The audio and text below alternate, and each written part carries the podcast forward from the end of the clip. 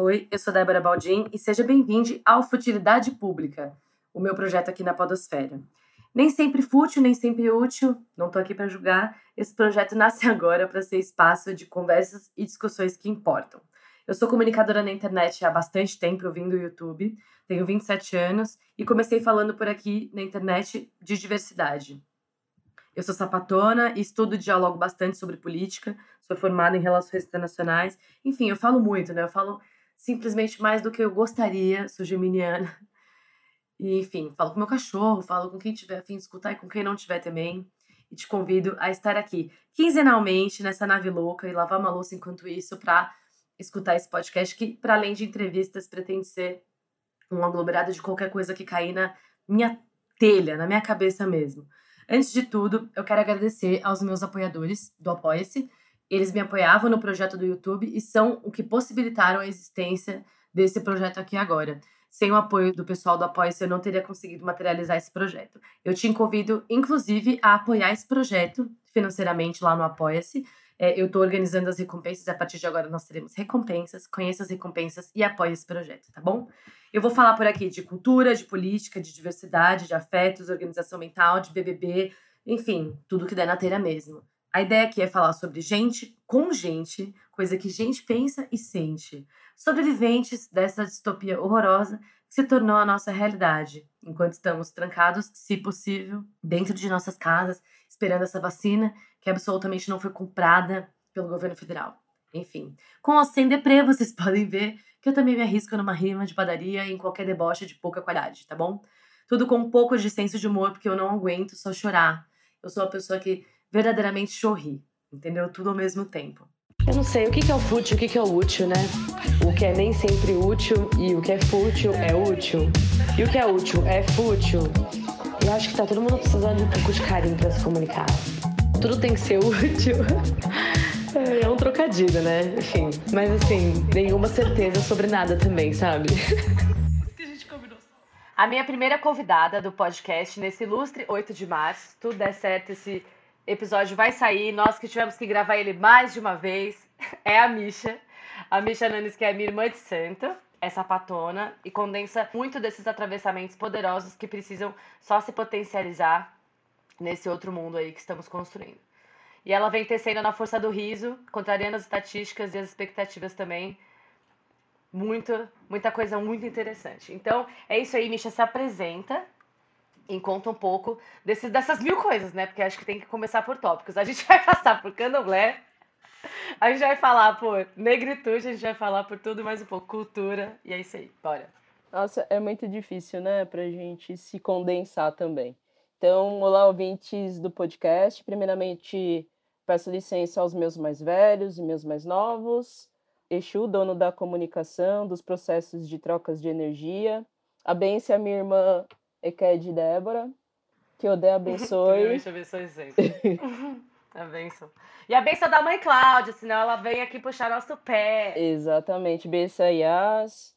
É, eu me chamo Michele, vulgo Misha, tenho 37 anos de caminhada e construção, sou companheira da Natália, ativista de direitos humanos, entrego, integro um grupo de formação e reflexão sobre enfrentamento ao racismo institucional no terceiro setor onde eu atuo também como militante do movimento negro, né, de mulheres organizadas, e a Ked do Oxóssi, né, e a Ibé do nosso Ileaxel Juiá. É... Com carinha de 15, né, tá com 37, mas aí...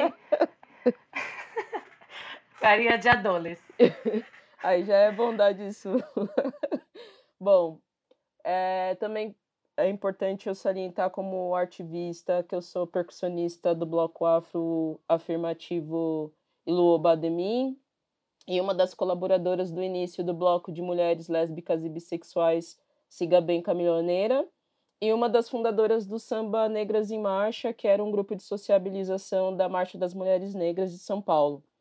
Eu estou muito feliz de estar aqui hoje. Acho que a gente tem trocado bastante, né, Débora, tenho refletido muito sobre a história de voltar para a base, a importância da gente valorizar a oralidade é, nessa troca, né, nesse processo de fala e de escuta. Então, Estou bem feliz por esse seu novo projeto, já desejando muito axé e que seja uma contribuição histórica né, para a gente avançar é, numa comunicação mais acessível. É isso, valeu, Mi. Obrigada mesmo por você estar tá aqui. Eu queria que você então começasse um pouco falando, quer dizer, você vai misturando, porque assim, você fez um, um roteiro que passa por coisas muito interessantes que a gente vai abordar aqui hoje que é um pouco dessa coisa é, do, da, sua, é, sua ligação com a religião, como é que foi um pouco essa sua iniciação no candomblé. E aí a gente vai chegar em tudo, porque o Ilu tem, é atravessado pelo candomblé, é atravessado por tudo isso que você colocou. E então acho que o candomblé é meio que a base, né?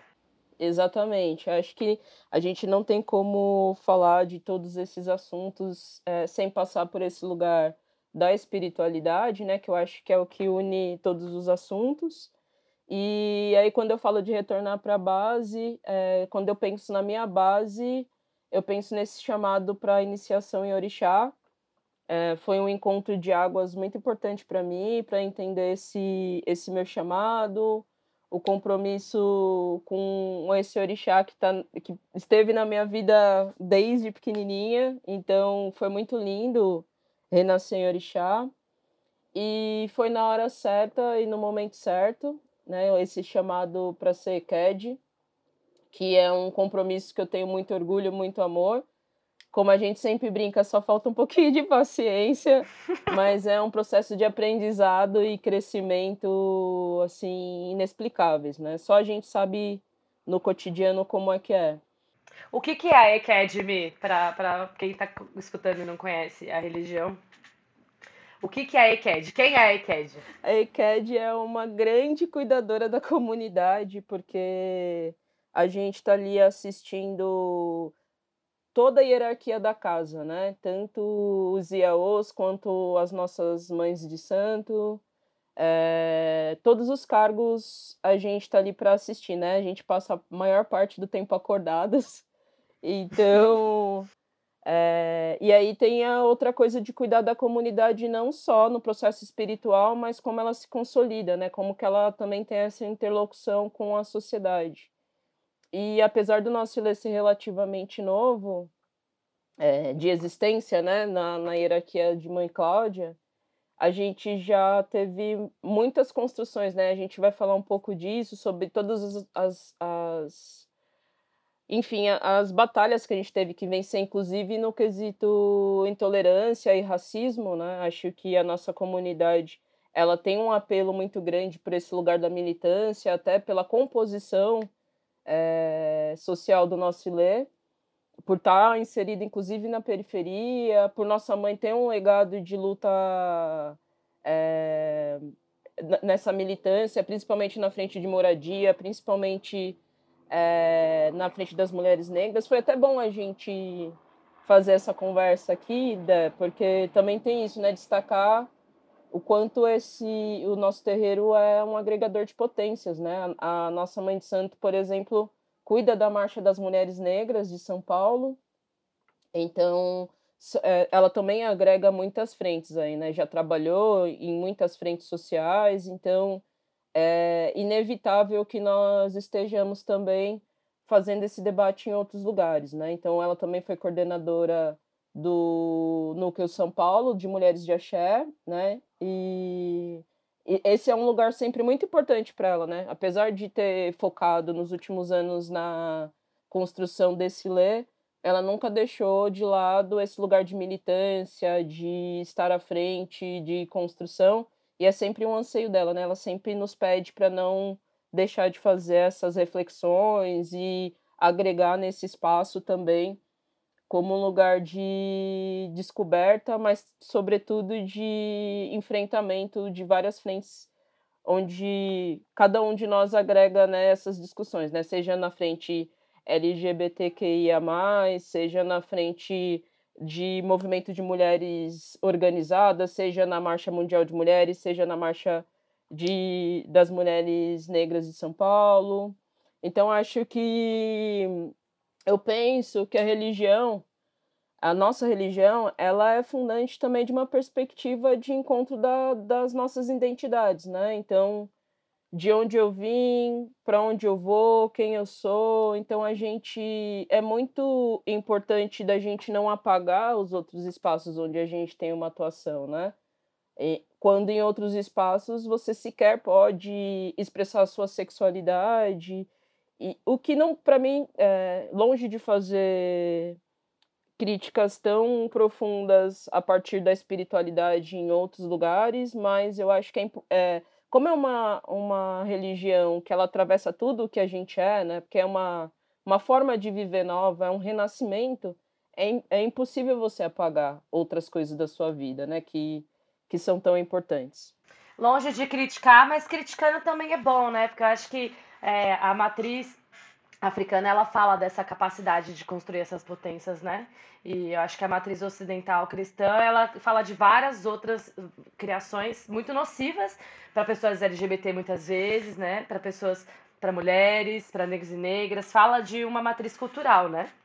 Exatamente. E como que a gente não mistura, né, essas coisas que são tão identitárias e, e, e as confunde com essa influência né, euro, eurocentrada cristã, né? Então, muita coisa a gente está tendo que voltar para a base e redescobrir que também fomos influenciados de alguma forma, né? E aí até falando com essa coisa de de repente apagar a sexualidade, ou acreditar o seu processo de identidade é, ou de essência sexual através do, da religião, não faz o menor sentido, né? Dizer, ai, mudou de sexo porque já ouvi isso, né? Historicamente, homens gays que, ah, mas foi porque teve uma identificação com o orixá, isso não tem nada a ver, né? Então, eu acredito no candomblé como filosofia mesmo. É, eu acho que a religiosidade é muito importante, mas filosofia porque a gente não tem como falar é, da influência dos povos africanos que contribuíram e contribuem para a formação identitária da cultura brasileira, né?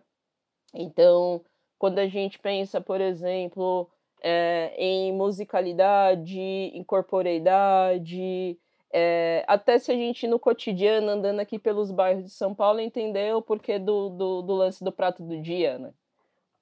Cada dia tem um santo, tem uma comida, e isso foi uma contribuição, porque quem estava cozinhando lá atrás, né, e, e até hoje, né? Em grandes cozinhas, e aí às vezes tem esse apagamento, porque socialmente só é acreditado algum tipo de valor a essa profissão, por exemplo, se você for um chefe de cozinha, enfim. É, são, são tantas coisas, né, que a gente não. Eu penso que para falar desse momento, a gente não tem como falar só de intolerância, mas de racismo mesmo, né? Uhum. Isso é, é importante colocar, Mi. Por que, que é tão importante entender a, intoler a intolerância no, religiosa no Brasil? Ela tem quais características? Porque eu acho que isso se confunde um pouco na cabeça das pessoas. Existe essa intolerância, a, essa, essa compreensão abstrata da intolerância no Brasil? Ou ela é localizada socialmente, historicamente? Como, como, por que, que você utiliza e prefere utilizar essa noção de racismo religioso para falar de intolerância no Brasil? Porque se a gente pensar assim, eu acho que a espiritualidade ela tem vivências múltiplas, né? Pensando no Brasil, é, como bem lembra Milton Santos, né? Nesse que é esse caldeirão de, de influências, culturas, até para a gente não ter esses impedimentos geográficos como tem nos outros países, né? É, aqui mesmo em São Paulo, é, eu moro no, no, centro de São Paulo, moro no, no bairro da Santa Cecília, que é do lado, por exemplo, do Higienópolis, que tem uma, uma, uma grande presença, por exemplo, dos judeus. Eu nunca ouvi falar que nenhum judeu apanhou na rua, teve uma, um templo religioso atacado, que já foi apedrejado, que já foi ameaçado de morte. E provavelmente porque tem, acho que tem duas coisas aí, né? A valorização dessa migração é, de, de povos é, não, não negros, né? Que, se a gente for pensar, é super valorizada.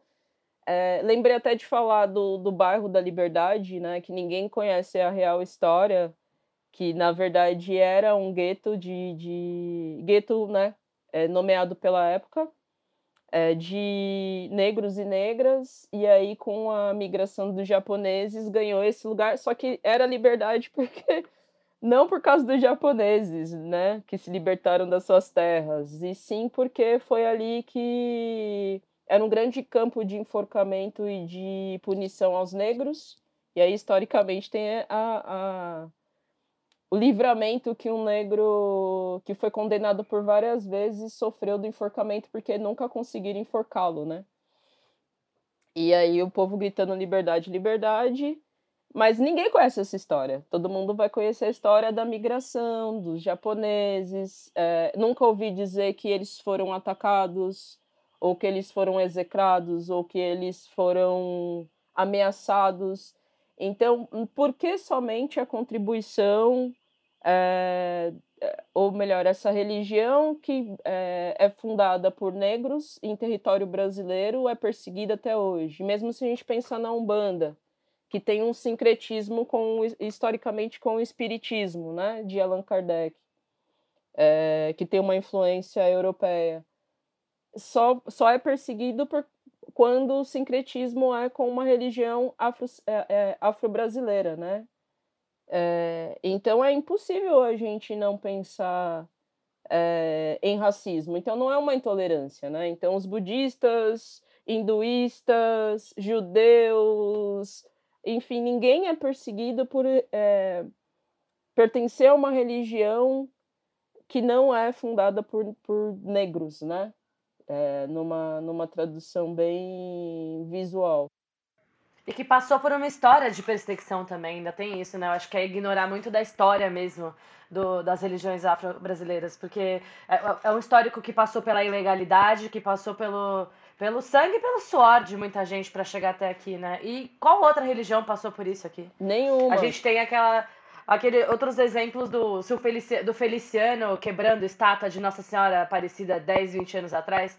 É, isso assombrou todo mundo, o país inteiro passado, porque ele tinha quebrado é, uma estátua da Nossa Senhora em, em, rede nacional. Quantos terreiros são violados? A nossa casa já foi violada. Exatamente. Já foram violados. Quais, qual, será que o povo. Porque tem isso também, né? O povo os brancos que andam de branco não passam por isso. Agora, os pretos que andam de branco passam o quê? Nas sextas-feiras, nas comunidades. Então, é, a religião afro-brasileira é até hype se o branco tiver inserido. Agora, o preto que, que, que, pratica a sua religiosidade passa outra experiência. Então, é impossível pensar Exato. essa questão da religiosidade, da intolerância fora de uma discussão racial, né? Exatamente. Nenhuma outra crença ou religião é tão apagada, violentada ou depredada como a nossa. Então, nenhuma eh, outra pessoa que pertence a uma crença que é, não seja de, de, de, contribuições da diáspora africana é, se torna uma ameaça ou se torna uma vulnerável a partir de não ser cristã, né? Então é isso, nosso ele já sofreu quantas depredações, invasões e afins, né? Então a gente é, inclusive, está muito feliz de ter feito essa migração. Acho que tem essa reflexão também de Ilê como um território que agrupa história, que agrupa é, discussão ambiental, é, que valoriza a vida. Né? Então, mesmo é, sofrendo tantas perseguições, a gente aí está tá, é, resistindo e se reinventando para fazer essa manutenção né, do, da nossa religião. Então, para mim, sem, sem dúvidas, assim, o candomblé é, uma, é, é um espaço para a gente refletir é, sobre essa filosofia né, de amor, de resistência, de resiliência, de crescimento pessoal, de troca de saberes, de sociabilização.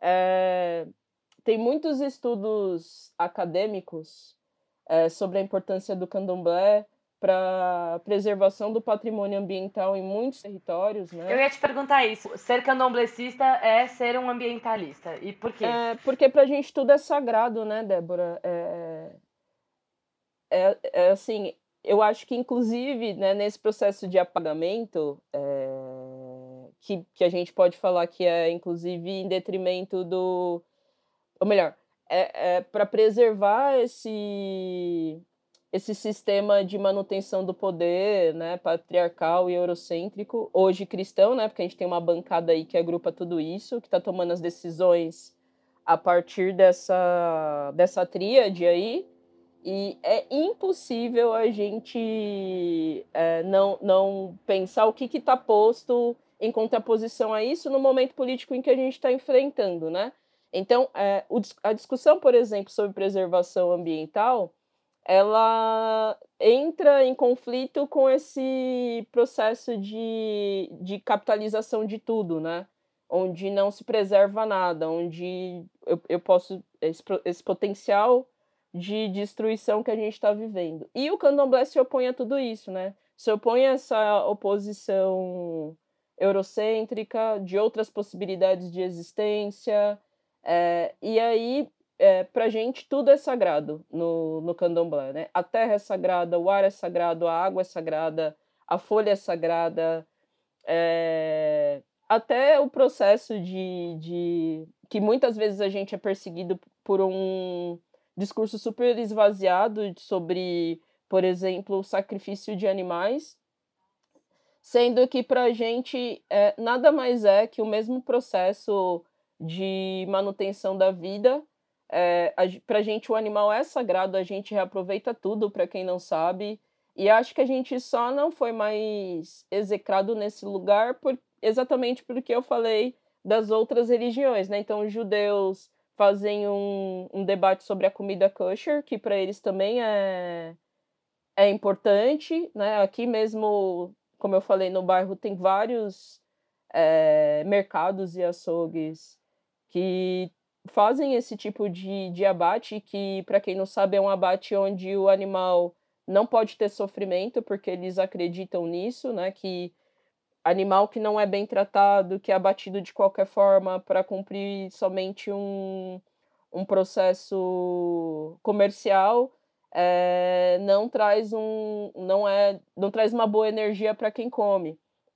E é exatamente isso para gente na nossa religião, né? A gente tem tanto respeito por aquela vida que vai ser abatida que a gente agradece por exatamente tudo, né? Pela passagem de tudo é, nesse processo que a gente chama de vida, né? Então, é, fico pensando também é, que, para além dessa, desse, desses debates, é, o quanto o, o candomblé fortaleceu o estudo de medicinas alternativas, o uso de folhas e ervas. Uhum.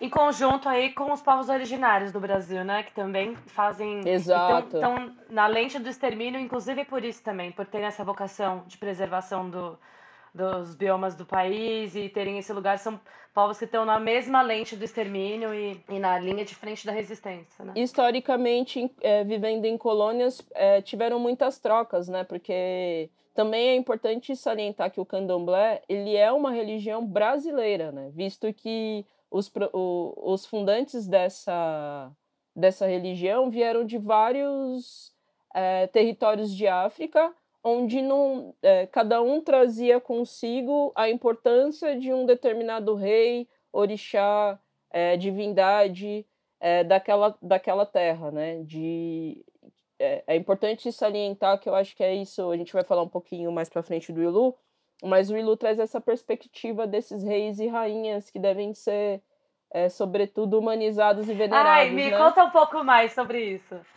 Conta um pouco mais sobre qual que é essa ideia, porque o nosso panteão, né, o panteão do Candomblé, ele é ele é composto por vários orixás.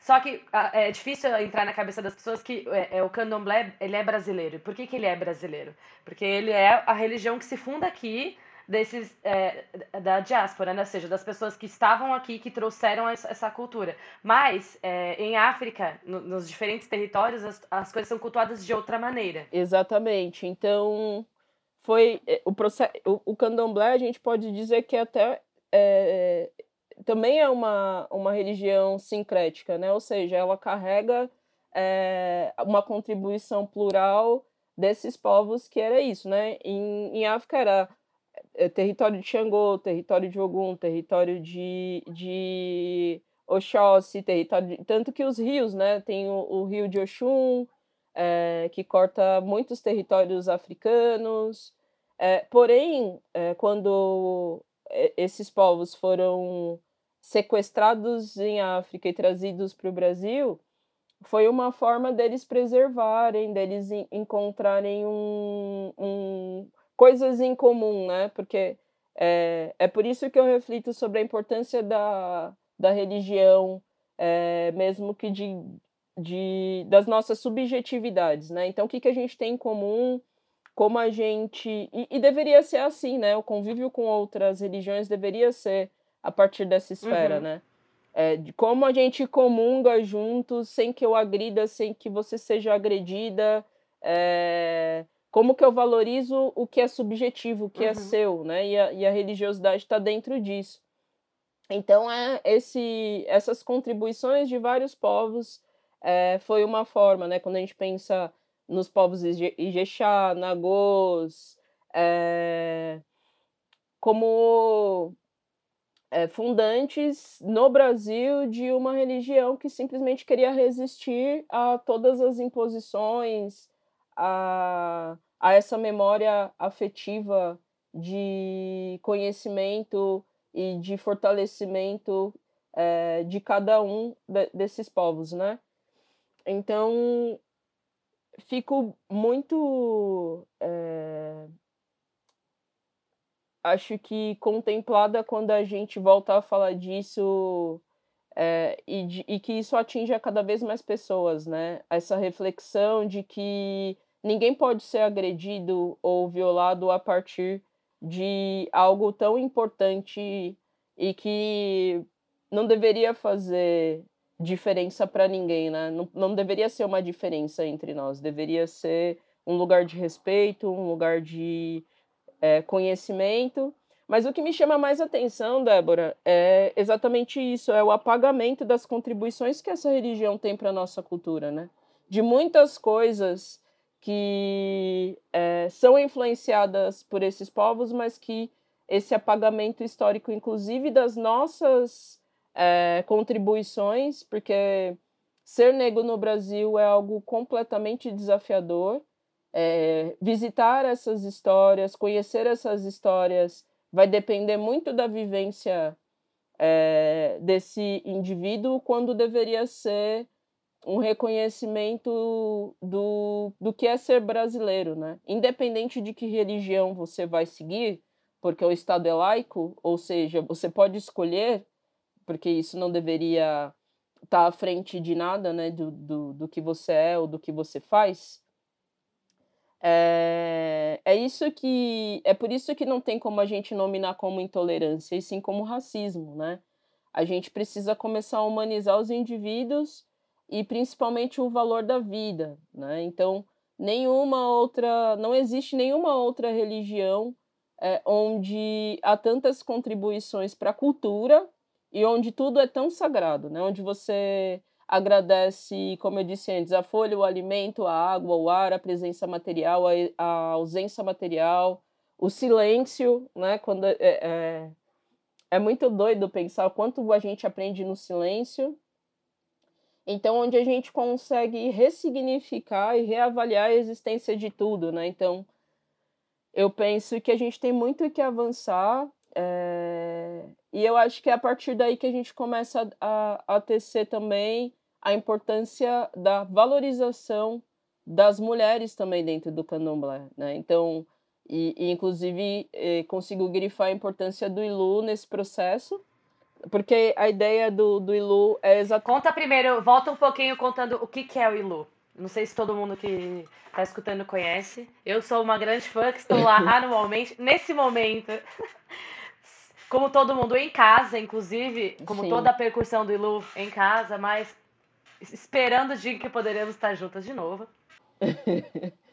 o, bom, o Ilu, o Ilu quer dizer é, Ilu tambor, Oba de Xangô, Demin é uma licença poética para mãos femininas, né? Então, Ilu Oba Demin, numa tradução poética, quer dizer mãos femininas que tocam tambor para o rei Xangô, né? Já que Oba, apesar de que é, significa rei é um título é, historicamente dado para Xangô, né? Então, o Ilu agrupa essa, essa para a gente pensar essa dicotomia gênero e candomblé, principalmente, mas espiritualidade, né? A gente tem acompanhado o crescimento, por exemplo, desse debate no Mulheres de Axé. Então, acho que para daqui para frente, acho que é muito importante a gente reanimar essa discussão e essa reflexão. No final, vou até é, indicar algumas leituras nesse sentido, é, para a gente pensar tudo, né? Para a gente pensar, por exemplo, a presença das mulheres negras em muitos espaços, né? Então, a gente começou falando dessa manutenção de poder que é patriarcal e é eurocentrada, né? Ou seja, para prevalecer essa manutenção de poder para esses homens brancos, né? O que se opõe a tudo isso é a existência de uma mulher negra. Então, se ela carrega outros atributos, como a gente discute no feminismo interseccional, ela está cada vez mais à margem, né? Então eu, enquanto uma mulher preta e lésbica do candomblé, carrego essas essas é, insígnias, eu poderia dizer, esses mártires, que é para a gente pensar essa, margina, essa marginalização né, do, do ser. E aí o Ilu é exatamente esse lugar onde tudo isso é preservado, né? Um espaço de sociabilização de mulheres negras e não negras. Acho que é importante, tanto quanto eu falei já para você, Débora, a, a convivência né, dentro do feminismo entre mulheres negras e mulheres brancas, que acho que é isso que o feminismo negro traz para a gente discutir, que é quando você alcança um patamar, você trazer também junto com vocês essas mulheres que talvez é, serviram inclusive de alicerce para que outras mulheres estivessem ali, né? É, nesse sentido, tem um, um texto muito bom. É, eu esqueci agora a feminista, mas eu, eu volto para a gente falar sobre isso, que o texto dela fala sobre Eu Não Sou Uma Mulher, né? Que fala exatamente desse lugar de ser mulher preta e, e não, não ser ouvida. E o Ilu, na verdade, traduz isso para esse embate, né?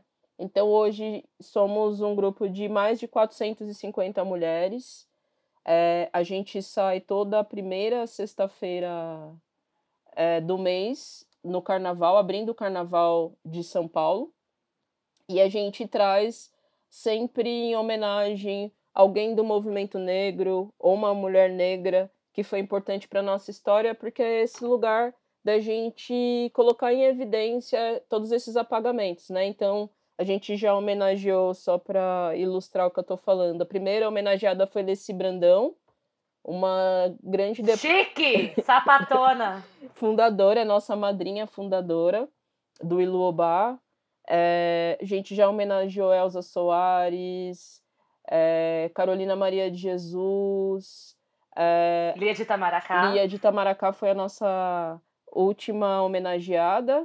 E outros grandes, é, outras grandes contribuições, né? A gente falou já de mitos é, importantes para a nossa religião e para a nossa é, comunidade. Então a gente falou, antes de Lia de Itamaracá, a gente homenageou é, o movimento negro, né? é, que foi muito emocionante. A gente teve um momento em que a gente refez a leitura da carta que foi é, lida lá no começo do movimento negro, com as reivindicações desse movimento e com a maioria dos, no, do, dos pertencentes a fundadores presentes.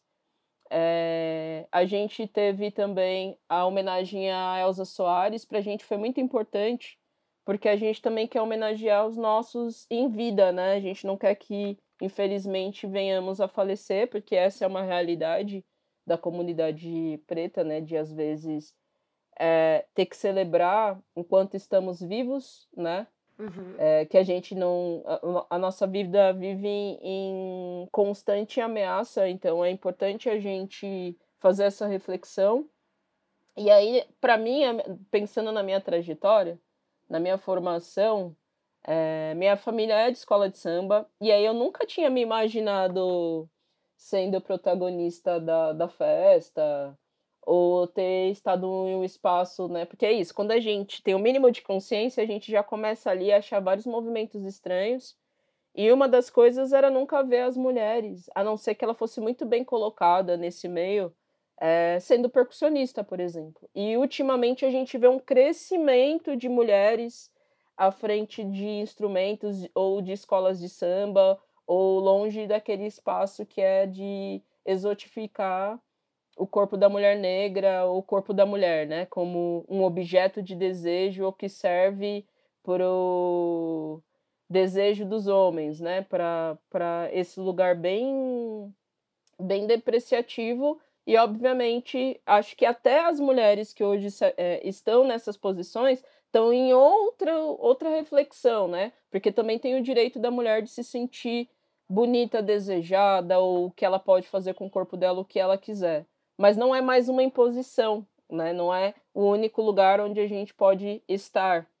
Então, até o Ilu tem um, um, uma frente de dança e é o único lugar onde os homens podem estar, né? Que é esse lugar historicamente reservado para nós. Então, se você quis, se você for homem e quiser participar do Ilu, vai ser nesse mesmo lugarzinho é, e obviamente que o Ilu não vai expor o corpo das pessoas, mas vai propor uma outra reflexão sobre o pertencimento a, a esse bloco, né? Então, é um bloco onde as mulheres é, são a prioridade. Então, os homens, se quiser estar junto com a gente, ou é ali como parceiro, ou é nesse espaço de, da dança, né? Ô Mi, e é importante colocar também o quanto isso é uma reivindicação das mulheres negras do ponto de vista religioso, né? Porque o ato de tocar tambores para o candomblé é um, é um tabu essa questão, porque é muito ligado ao masculino na religião, né? Exato, e foi um dos primeiros aprendizados, Débora, que eu tive no Ilu. É... Primeiro que é isso, né? Quando a gente não tá. Esse vai ser meu oitavo ano de Ilu.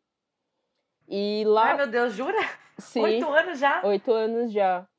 E eu me lembro de que quando, quando eu cheguei, é, primeira vivência com a nossa mestra Beth Belli, que é a diretora e fundante, né, desde lá do Oriaxé, que é um dos primeiros grupos, inclusive, a tocar na rua, né? O Oriaxé é uma referência pra gente.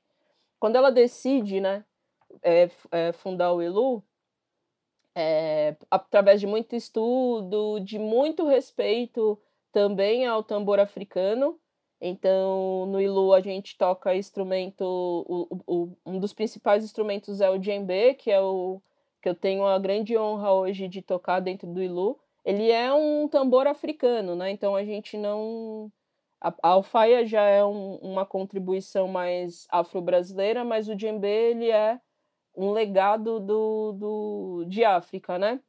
E aí, estudando esse instrumento, ela conheceu um ritmo que chama malinquê. E aí, ela, quando ela contou a história do instrumento, é isso. É, é, é por isso que eu acredito na força da oralidade, como tudo se significa a partir daí. É, ela contou que em África ela aprendeu que é um ritmo tocado por mulheres para fertilização da terra, porque quem é, ressignifica, né, quem faz a manutenção da vida são as mulheres. Então, os cantos e esse processo de semear a terra é, eram, era importante que fossem mulheres à frente. Então, eu fico pensando nessas distorções, né, e dessas interferências desse, desse patriarcado. Então, também para nós é difícil ser mulher dentro da nossa religião. A gente sabe disso, né? Então, é por isso da importância do Ilu, do Mulheres de Axé, que está propondo a gente ressignificar e voltar para a base e entender quando que isso aconteceu, né? Quando essas distorções aconteceram. E também dentro do Ilu tem a Adriana Aragão, que é uma das fundantes do Ilu, que no terreiro dela ela é uma das pessoas que é reconhecida por Orixá por tocar. Outros terreiros também já têm feito essa reflexão.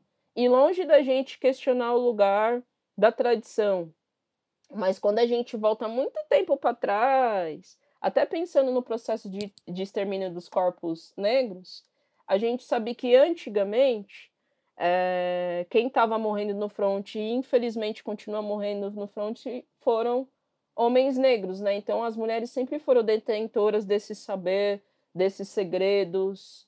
É, então provavelmente muitas delas ensinaram o, o, esses ogãs, esses iniciados da religião, os toques, porque é isso, né? Quando você está à frente de um terreiro, você guarda esses saberes.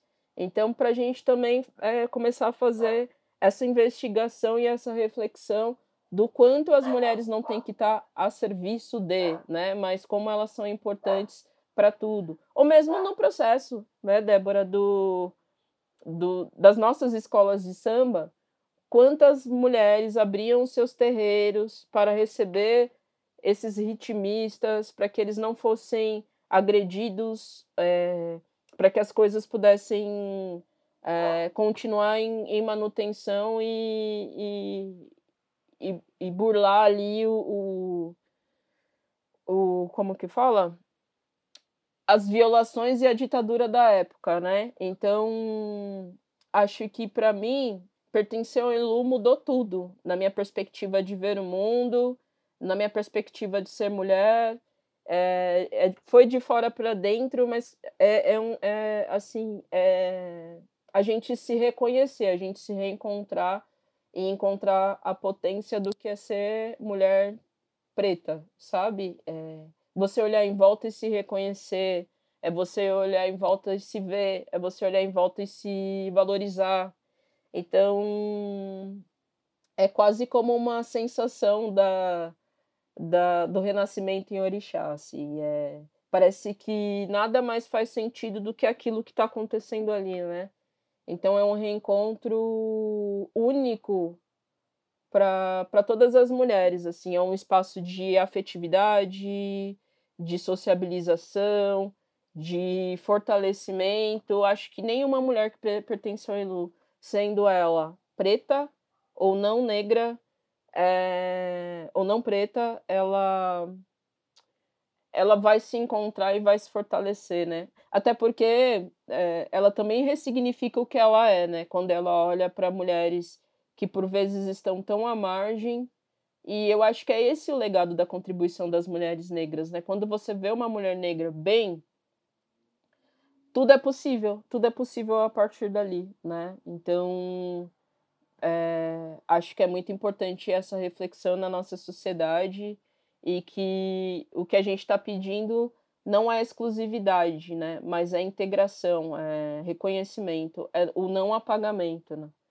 E acho que o Ilu faz isso muito bem. Queria te perguntar algumas coisas para a gente amarrar essas reflexões antes de passar para as indicações. É, certo. Que são duas. A gente falou bastante dessa coisa do candomblé, por um lado, como filosofia, e por outro, como esse espaço religioso que, que tá ali para tecer, fortalecer e, e que promove uma outra é, noção, eu acho que uma, uma, um outro tecido de sociedade. Os ilês, eles têm outra dinâmica interna e que produz é, é, pessoas negras, mas principalmente mulheres negras fortalecidas e, e por consequência, outro, outra lógica de, de sociabilidade né, interna e tal.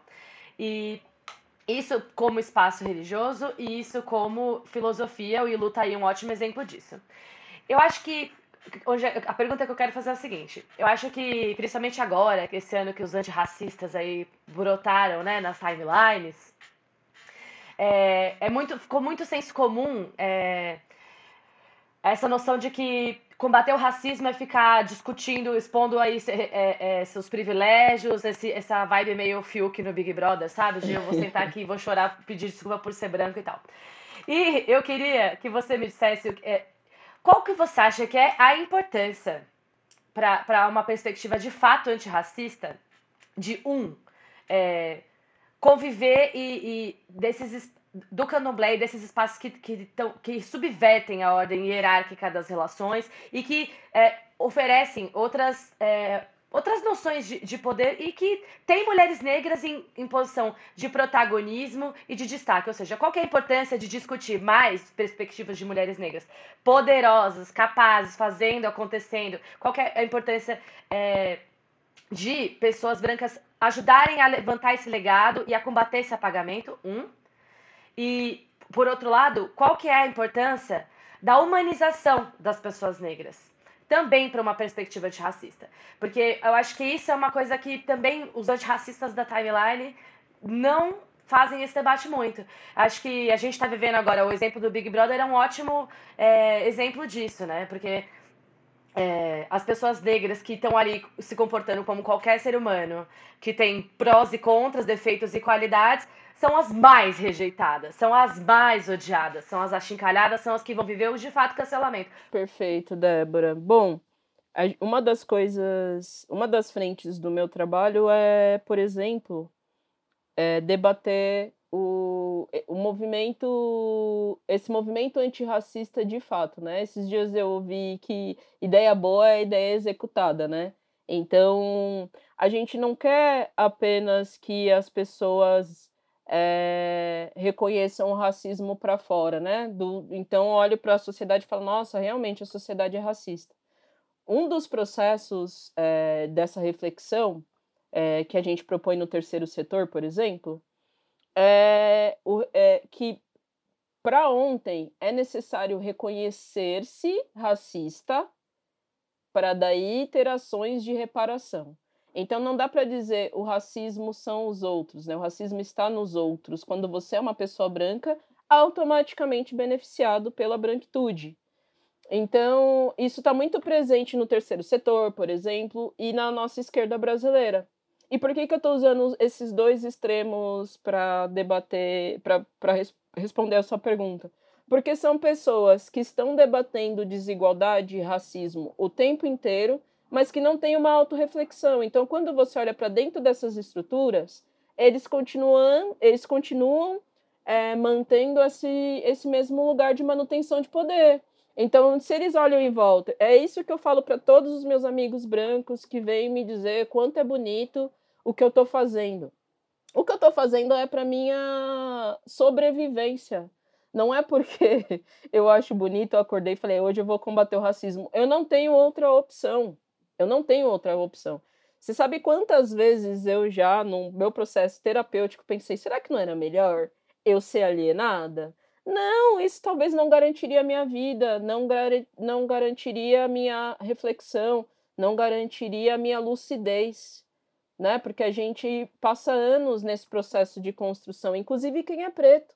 Então, até respondendo, até é, pegando o gancho do que você trouxe, o, o, o, o Big Brother para mim apenas foi, é uma vitrine de dizer o óbvio que também a gente não, somos totens negros, né? A gente não come a mesma coisa, a gente não veste a mesma coisa, a gente não tem a mesma filosofia, a gente não tem o, as mesmas bandeiras, né? Ser, ser negro também é, prevê a individualidade, né? Então eu não posso é, acreditar numa pessoa que ela seja o totem. E é isso que a branquitude faz com a gente eu pego uma pessoa preta e falo, bom, já meu minha contribuição é ser amigo dessa pessoa preta aqui, isso me faz antirracista.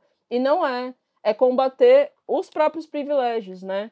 É, já até trazendo uma indicação, depois a gente vai falar mais, mas eu gosto muito, por exemplo, de um, de um discurso da Lúcia Xavier, que é coordenadora, fundadora do Instituto Crioula do Rio de Janeiro, que é um instituto para mulheres negras, onde logo após a morte de Marielle Franco, ela é chamada para receber um prêmio desses grandes grupos de direitos humanos.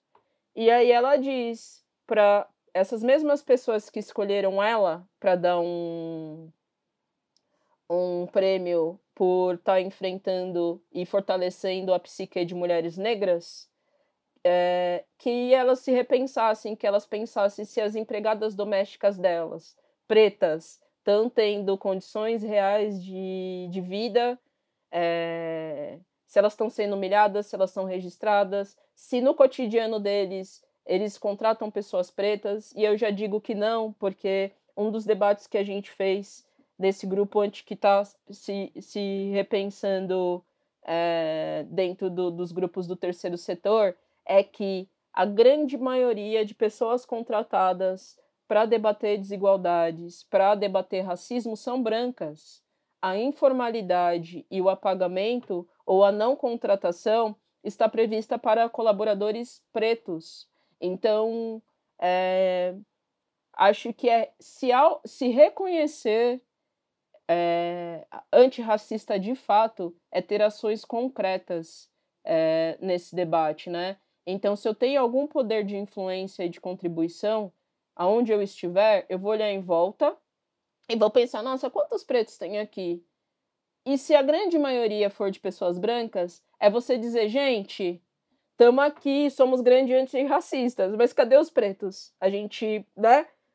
Então, é, é, são ações concretas, né? E de valorização dessas pessoas. Então, é...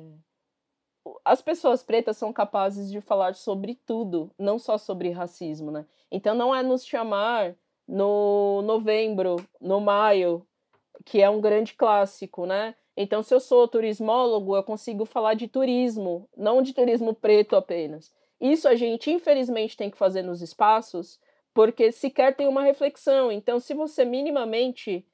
É, a gente não queria ter que falar, né? É, mas, é, infelizmente, é, é isso. Acho que o músico gostaria de ser só músico, mas quando você é músico preto, você tem que levar para os seus espaços as contribuições de pessoas pretas, porque senão aquele espaço vai só se apropriar do saber. Então, se eu sou turismólogo, infelizmente eu vou ter que falar sobre todas as cidades, bairros, enfim, historicamente, o quanto os negros foram apagados naqueles lugares, porque isso está em tudo, tem todas as relações. Mas a gente é capaz de produzir conteúdo que também não seja sobre isso. Acho que essa também é uma reflexão.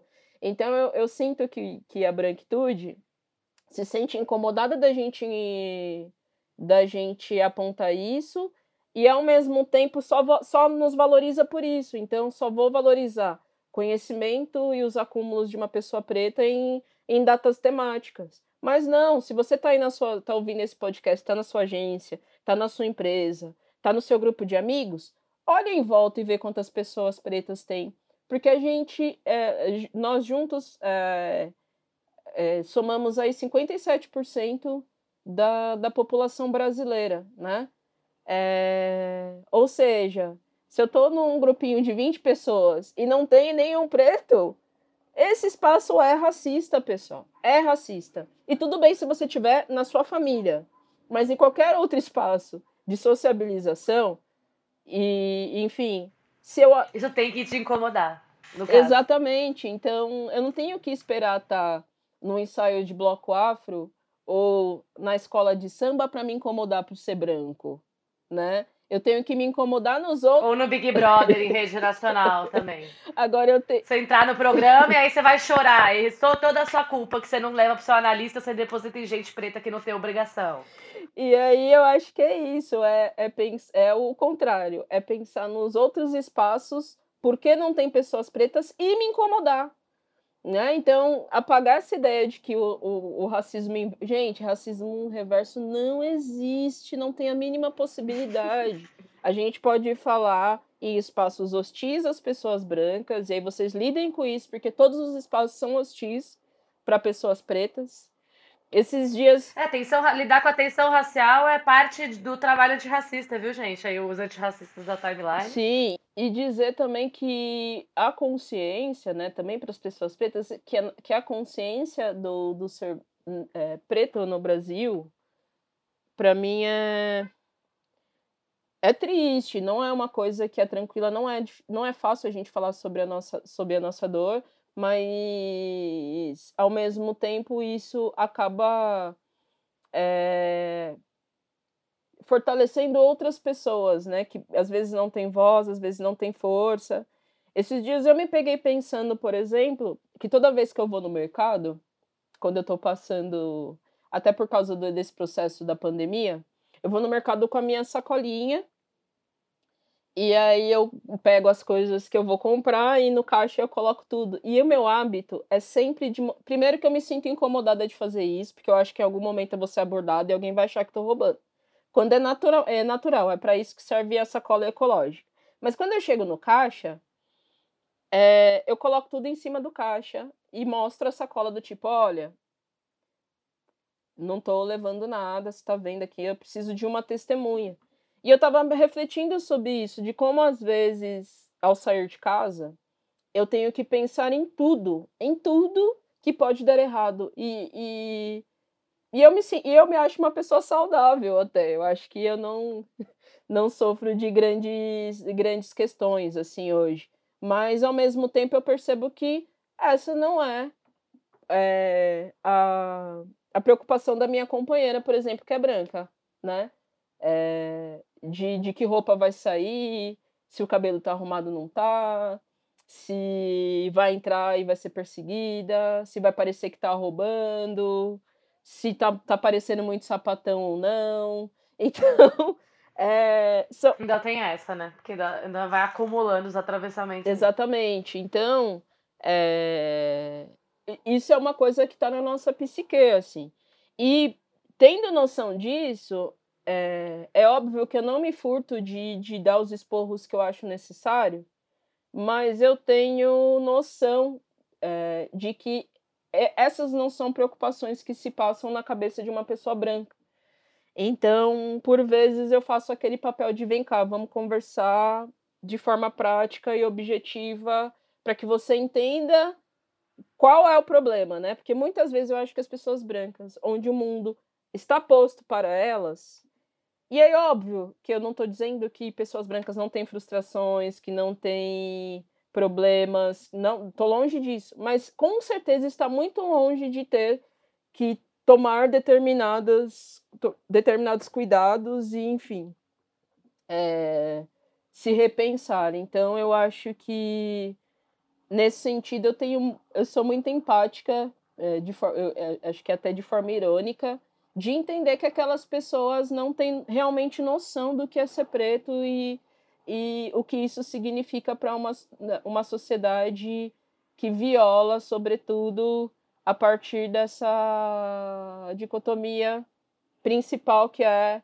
é raça e gênero, né? Então, quanto mais a margem, e isso também está posto, por exemplo, para os corpos trans, né? Quantas mulheres trans é, e aí fica a reflexão, né? Que são mulheres a partir do, do, da leitura dos olhos, né? E elas são mais marginalizadas, mas sobretudo pelo título mulher. Então tudo que é do universo feminino ou que assume esse lugar de, do, do gênero feminino na sociedade vai ser execrado, né? Vai ser atacado. Então é inclusive para os homens. E eu acho que homens gays se repensem também nesse lugar. Então, aquela gay mais afeminada vai ser bombardeada, inclusive, pelos gays. Repensem.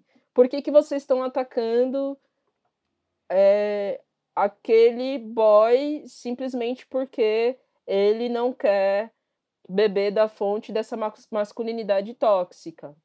Então, que tipo de reflexão a gente está é, tendo, ou de autorreflexão a gente está tendo dentro dessa, dessa esfera, né, dessa comunidade. É, e permanentemente, porque eu acho que é isso que precisa entrar na cabeça das pessoas, sabe? De todo dia, hora que você acordar e vai na padaria, esse exercício tem que acontecer. E vai almoçar e esse exercício tem que acontecer. E vai no correio, esse exercício tem que acontecer. Ele não, você não vai descansar dele nunca, porque foram 500 anos de saqueio, morte e bastante política pública de Estado, né, para construir então não é, não é. Eu tava, eu li essa semana, eu vou compartilhar com você, um, um, um trechinho de uma fala da, de uma entrevista da Maya Angelou. Eu acho que é sobre isso. Ela fala assim: a maioria das pessoas não amadurece, é muito difícil. O que acontece é que a maioria das pessoas envelhece, essa é a verdade. Elas honram seus cartões de crédito, encontram vagas no estacionamento, se casam, têm coragem de ter filhos, mas não amadurecem, não de verdade. Elas envelhecem. Porque amadurecer custa o mundo, o mundo. Significa que você assume a responsabilidade pelo tempo que ocupa e pelo espaço que ocupa. É um negócio sério. E você descobrirá o que nos custa amar e perder, ousar e falhar, e talvez ainda mais. Ou seja, nesse 8 de março, ouse se responsabilizar. Acho que essa é a mensagem que tem que ficar. Exatamente. Pelo amor de Deus, gente. É, é isso. E aí, para encerrar minha fala aqui, é isso, assim, a valorização das mulheres negras bem lembra Daiane Rodrigues, que é uma cineasta preta, que mulheres negras são projetos de mundo, né? E se a gente é capaz de subverter a ordem de quem está na base da nossa sociedade, todo mundo é, vai ser beneficiado, né? E daí a nossa a contribuição da nossa grande nosso grande ícone preto, que é Angela Davis, que quando uma mulher negra se move, o mundo inteiro se move junto, né? Porque é, é isso. Se eu consigo privilegiar ou subverter a ordem é, do que está posto hoje, todo mundo vai ser beneficiado. Isso não quer dizer que amanhã quem está na base da pirâmide vai cair, gente, porque isso é uma ilusão. Né? Existe um dado que, se a gente começar a combater a desigualdade agora, ela se perpetuará é, daqui 100 anos. Então, é, é isso. Talvez a minha geração não veja essa subversão, mas eu tenho fé que as próximas sim, né? Se a gente começa de fato a problematizar essas lógicas e isso está em tudo, né? Então a gente valorizar também os acúmulos e as contribuições das mulheres negras, porque é isso, nós somos capazes de falar sobre tudo, a gente é capaz de produzir qualquer coisa. Calma, a gente agora vai pra, para os bate-bolas de jogo rápido, que eu sempre tive vontade de fazer isso, agora que eu vou ter um projeto próprio de entrevista, eu vou poder fazer. Morou. Ai, ai, vamos lá. A gente vai pro primeiro quadro agora, Mi, que é o quadro É fútil ou é útil? Já que eu não tô aqui para julgar e para mostrar que a lente tá no olho de quem vê, entendeu? Eu escolhi três coisas e eu vou jogar para você, é, para você ver o que, que você acha. Ai, meu tá. Deus. Vamos lá. Polêmicas, né? Polêmicas da internet no momento. O BBB é fútil ou é útil? Cara, é, eu não costumo julgar as pessoas pelo que elas assistem, porque, sei lá, eu gosto muito de Masterchef, por exemplo, e é uma coisa que tá no, no campo do entretenimento.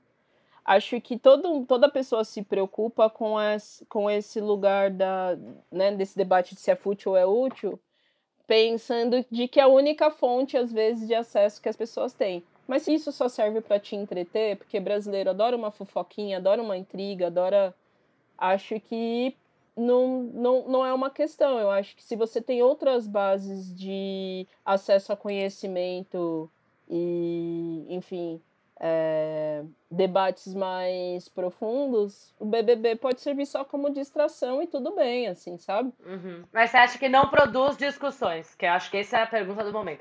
Produz, tá produzindo ou não tá produzindo discussão social. Eu acho que o Boninho é um grande gênio do mal, cara. Eu acho que ah, eu as acho. pessoas não, não, às vezes não se aprofundam também no que tá por trás, assim. Eu acho que é esse, essa é a grande sacada do BBB, você sacar o que tá por trás e não cair na armadilha, né? Então acho que ele não fez isso por acaso, ele não quis militar e colocar pessoas pretas porque ele acredita no poder da igualdade. Eu acho que ele já queria fomentar ali uma discussão sobre esses símbolos, né? E até marginalizar esses símbolos ou criar uma função de descredibilizar. Então, se um, um militante em algum espaço é, se colocar, vai cair no ah lá, será que ele é tão correto assim? Será que ele não tem subjetividades e tal? Sendo que é isso, nós somos múltiplos e se as pessoas brancas podem errar, as pessoas pretas também.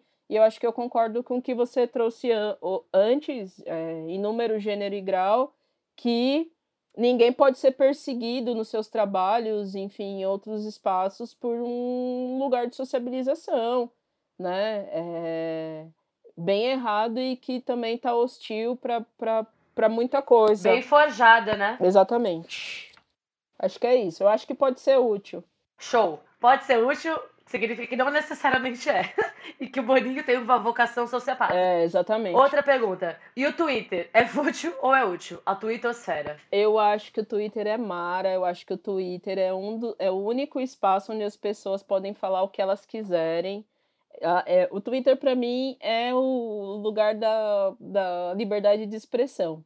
E é isso, né? Quem, quem tem boca fala o que quer ou descreve o que quer e eu gosto do, desse lugar do, do anônimo do Twitter, né? Você pode... Diferente Sim. das outras redes sociais, lá você pode xingar, você pode se expor, você pode. Uhum. E tem outras esferas da sua vida que vão ficar é, blindadas, Protegidas. protegidas. Diferente do Instagram. Pra bem e pra mal. Pro né? bem e pro mal. Essa possibilidade. Eu conheço várias pessoas do meu cotidiano que são perseguidas pelo Twitter e que tentam preservar ao máximo, mas é quem é no Twitter e eu acho isso fantástico. Eu gosto do Twitter, gente. Útil, então. Útil. Tá, e agora o último, que é uma polêmica também, só trouxe três reflexões existenciais da internet aí. E o meme, Mi, é fútil ou é útil? O me... Você acha que o brasileiro tá deixando de refletir produzindo meme? Ou você acha que o meme as pessoas têm direito de ter paz um minuto na vida? Cara, eu, eu acho que o meme ele é a tradução do brasileiro. É, é, de uma cultura, sabe? Que por vezes é, a, fo- a forma de superar um trauma e uma, sei lá, uma lesão é rindo, né? Então, é, o lance da piada, né? De a gente transformar tudo em piada para tentar amenizar, para tentar criar algum tipo de amenidade. Eu acho que não é muito útil, não. Acho que a gente está num momento político e social que é importante, de fato, ter uma DR, sabe? É, Uhum. se repensar e se colocar. E aí, não num radicalismo, mas tentar encontrar sinergias para que a gente consiga evoluir juntos, assim. Então, não tô dizendo que nenhum meme é útil ou se é fútil, mas eu acho que, para mim, a maior reflexão sobre esse lugar da piada é que tem assuntos que a gente está se furtando a fazer e que são extremamente necessários. Então, não dá para ir só pro esvaziamento, né? Do, do debate. Não dá pra viver de alívio cômico, né? Exato, exatamente. Então, acho Total, que de acordo. precisamos de fato conversar sobre alguns incômodos e alguns retrocessos, né? Não dá para transformar tudo isso em meme e seguir a vida. A gente tá tem que a gente tá precisando ter algumas DRs e algumas reformas ideológicas. Arrasou. Show demais, concordo. Agora nós vamos para o segundo quadro que se chama Problematização Chique ou Militou Errado. em que eu vou pegar alguma problematização da internet Eu amo. e eu vou te mostrar e você vai me dizer se passou do ponto ou se tem fundamento. Bora lá. Eu achei no Twitter essa problematização. Nossa, vi aqui que disseram que eu não deveria postar foto vacinando, porque não tem pra todo mundo e pode gerar gatilho, frustração e ansiedade. Reticências, sério, reticências. E aí eu jogo pra você. Você acha que é gatilho ou não é gatilho? Compartilha a foto vacinando. Eu vivi isso com uma pessoa próxima, uma amiga minha postou e foi recebeu passou por esse mesmo processo. Porém, eu tô muito aliviada, na verdade, que no país da cloroquina, onde o presidente não se posicionou e não tomou nenhuma medida que assistisse a população brasileira, que a gente esteja tendo exemplos de pessoas que estão se vacinando, porque isso alimenta a nossa essa frustração, Esperança, né? minimamente, né? Esperança, exatamente, porque até então a gente estava frustrado achando que é isso, a gente entrou numa história sem fim e que ou no na caverna do dragão, né, que a gente tá só esperando para saber se a gente tá sonhando ou se a gente já tá no umbral. E Acho que a gente tá num grau. a vacina é, é, traz essa esperança, tanto na ciência brasileira, que é muito pouco valorizada, Uhum. e esperança de dias melhores, porque a psique do brasileiro tá acabada, né? A gente tá impedido Uhum. de ter as nossas vidas de volta é, e não, não acompanhar nenhuma política pública que esteja sendo pensada para melhorar nossas vidas, né? Então, Nossa, eu fico muito aliviada de pensar que alguma frente está dando certo. Então, acho que não, acho que fico feliz de ver o post de pessoas sendo vacinadas sim, e não acho que ia esfregar nada na cara de ninguém, não. A não ser que Sim. fosse esse lugar de pessoas ricas passando na frente do, do SUS, né, a partir dos seus convênios, o que não rolou. Pelo menos não está Uhum. sendo publicizado. É, eu não vi ninguém na minha timeline aqui que tenha conseguido passar na frente da fila, não. E a gente, enfim, a única. Eu entendo a frustração, né, do passo tartaruga, né? Da vacinação. A gente tá em março e não chegamos nem na faixa dos 70 a mais. Mas, gente, a gente tem que ter esperança. e idosos vacinados, pelo amor de Deus. E a outra reflexão né, é que a gente também tem que se acostumar com o bem-estar dos outros, né? Uma outra coisa que eu acho que a, as redes sociais fazem é, de repente, publicizar esse lugar da inveja, né? Então, acho que a gente, na verdade, tem que aprender um pouco nessa era de aquários a ficar feliz pelos outros, a ver as outras pessoas bem e tudo bem, sabe? E, e, de repente, até se... É isso. Se compadecer e, e usar de exemplo para coisas boas, assim. Acho que a gente tem que aprender um pouco disso. Nossa, arrasou, Mi. É isso, né, gente? Então militou errado, viu? Você que tá aí chamando a atenção dos outros que estão postando foto do avô Militou vacinado. erradíssimo, Nossa. erradíssimo. Credo. Bom, agora a gente vai finalizando. Eu quero. Agora a gente vai para o Quem Ama Indica, que é basicamente um espaço para você fazer uma indicação. Pode ser de leitura, pode ser de audiovisual, pode ser do que você quiser. Para você oh. deixar aí. Eu vou fazer uma também, mas começa você. Ó, oh, eu posso fazer algumas, né? É... Pode. Olha só. Tem, é, nesse sentido do que a gente começou conversando sobre o racismo religioso, eu convido todo mundo a seguir uma, uma, uma um canal no YouTube é, que é uma parceria com o canal Futura, onde eles fizeram uma série contando as potencialidades do candomblé, um pouco da história do candomblé a partir dos terreiros fundantes é, do Brasil, então os terreiros mais antigos é, dessas matrizes, né, é, principalmente no território nordeste, né, que foram os primeiros terreiros tombados no, no Brasil, inclusive reconhecidos, que chama Mojubá. Então, é, é, eu super indico falar um pouco sobre tudo que a gente conversou, processo histórico, contribuições para esse debate ambiental, para medicina alternativa, muito bonito e muito respeitoso, muito bem feito. É, também convido a, a, conhecer a página do ILU, lá a gente tem um, um, um documento das nossas saídas e participações do ILU é, em alguns, algumas séries e com, é, documentários. E é um processo muito legal, porque tem o Atunco, inclusive, que conta a experiência é, da, das mulheres no processo de carnaval. Então, não só o processo de construção, mas o como o Ilu é esse espaço de valorização da vida das mulheres. Super indico. Então, essas são as minhas indicações de vídeo.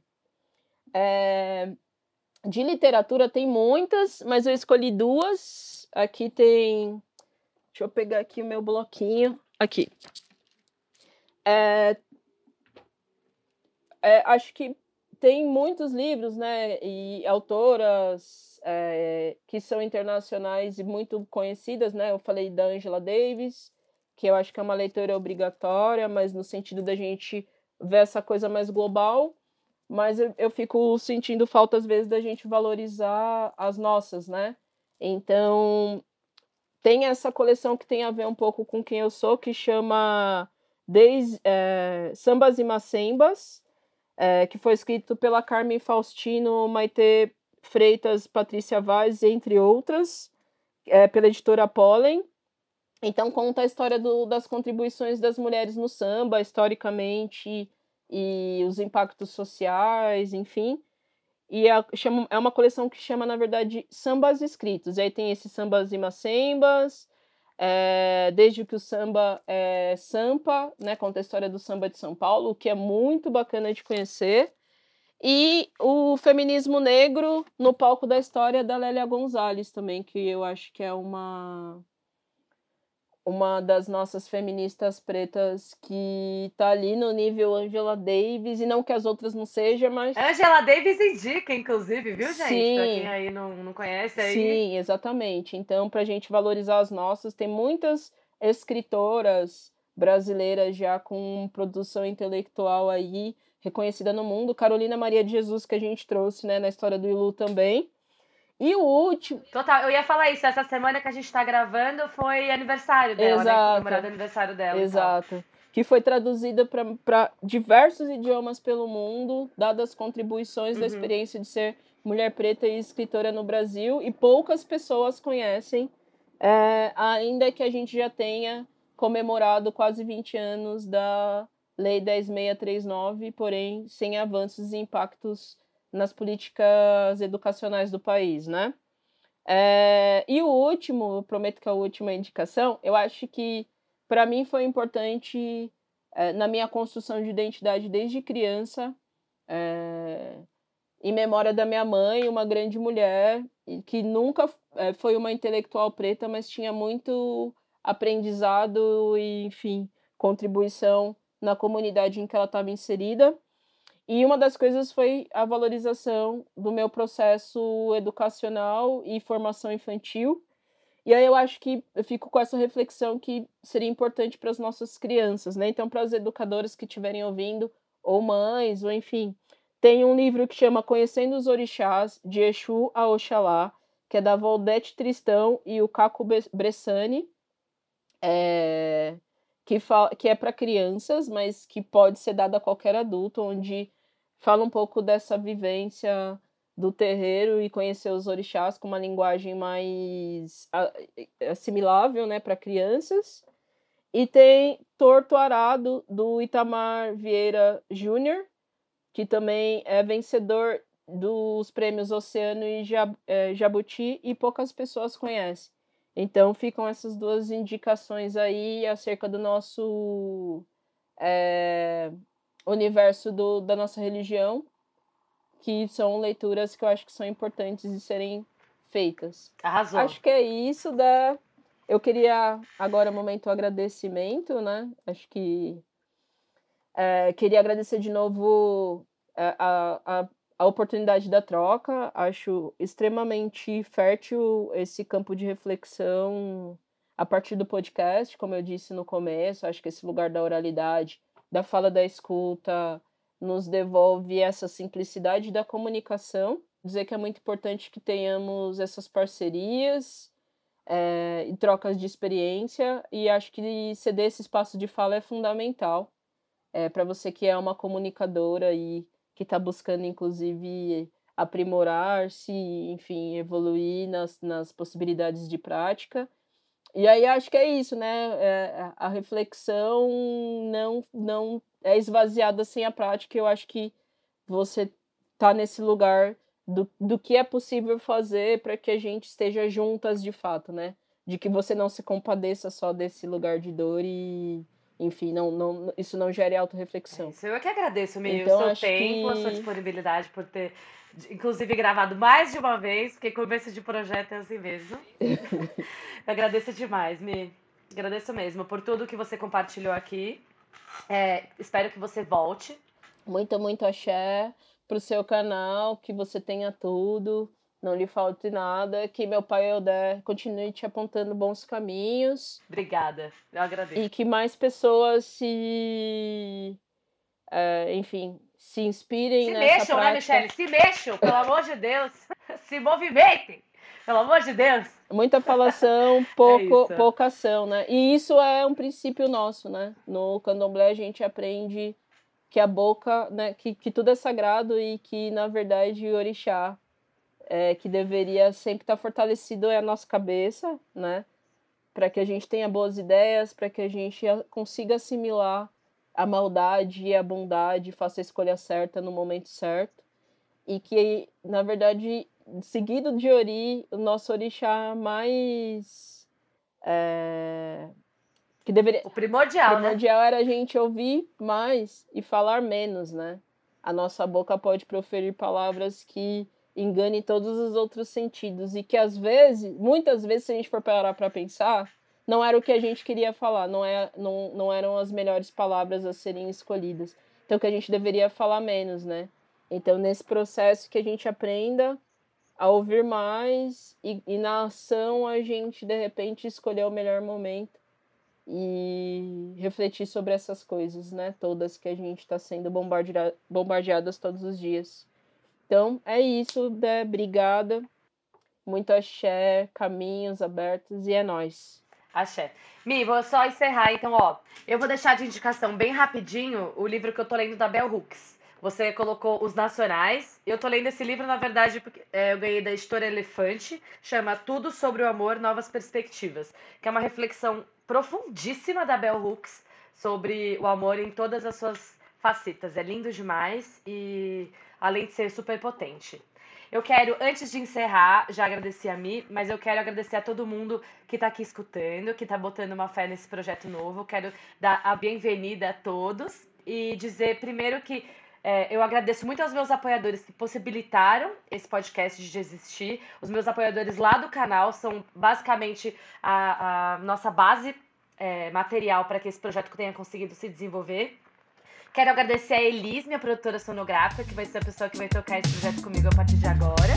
E, enfim, vocês me encontram nas redes sociais. Me siga no canal do Telegram para receber todo o conteúdo em primeira mão. O canal do Telegram é canal Débora Baldin. Todas as indicações que a Michelle deixou, os links vão estar na descrição do podcast. E um beijo, a gente se vê na próxima.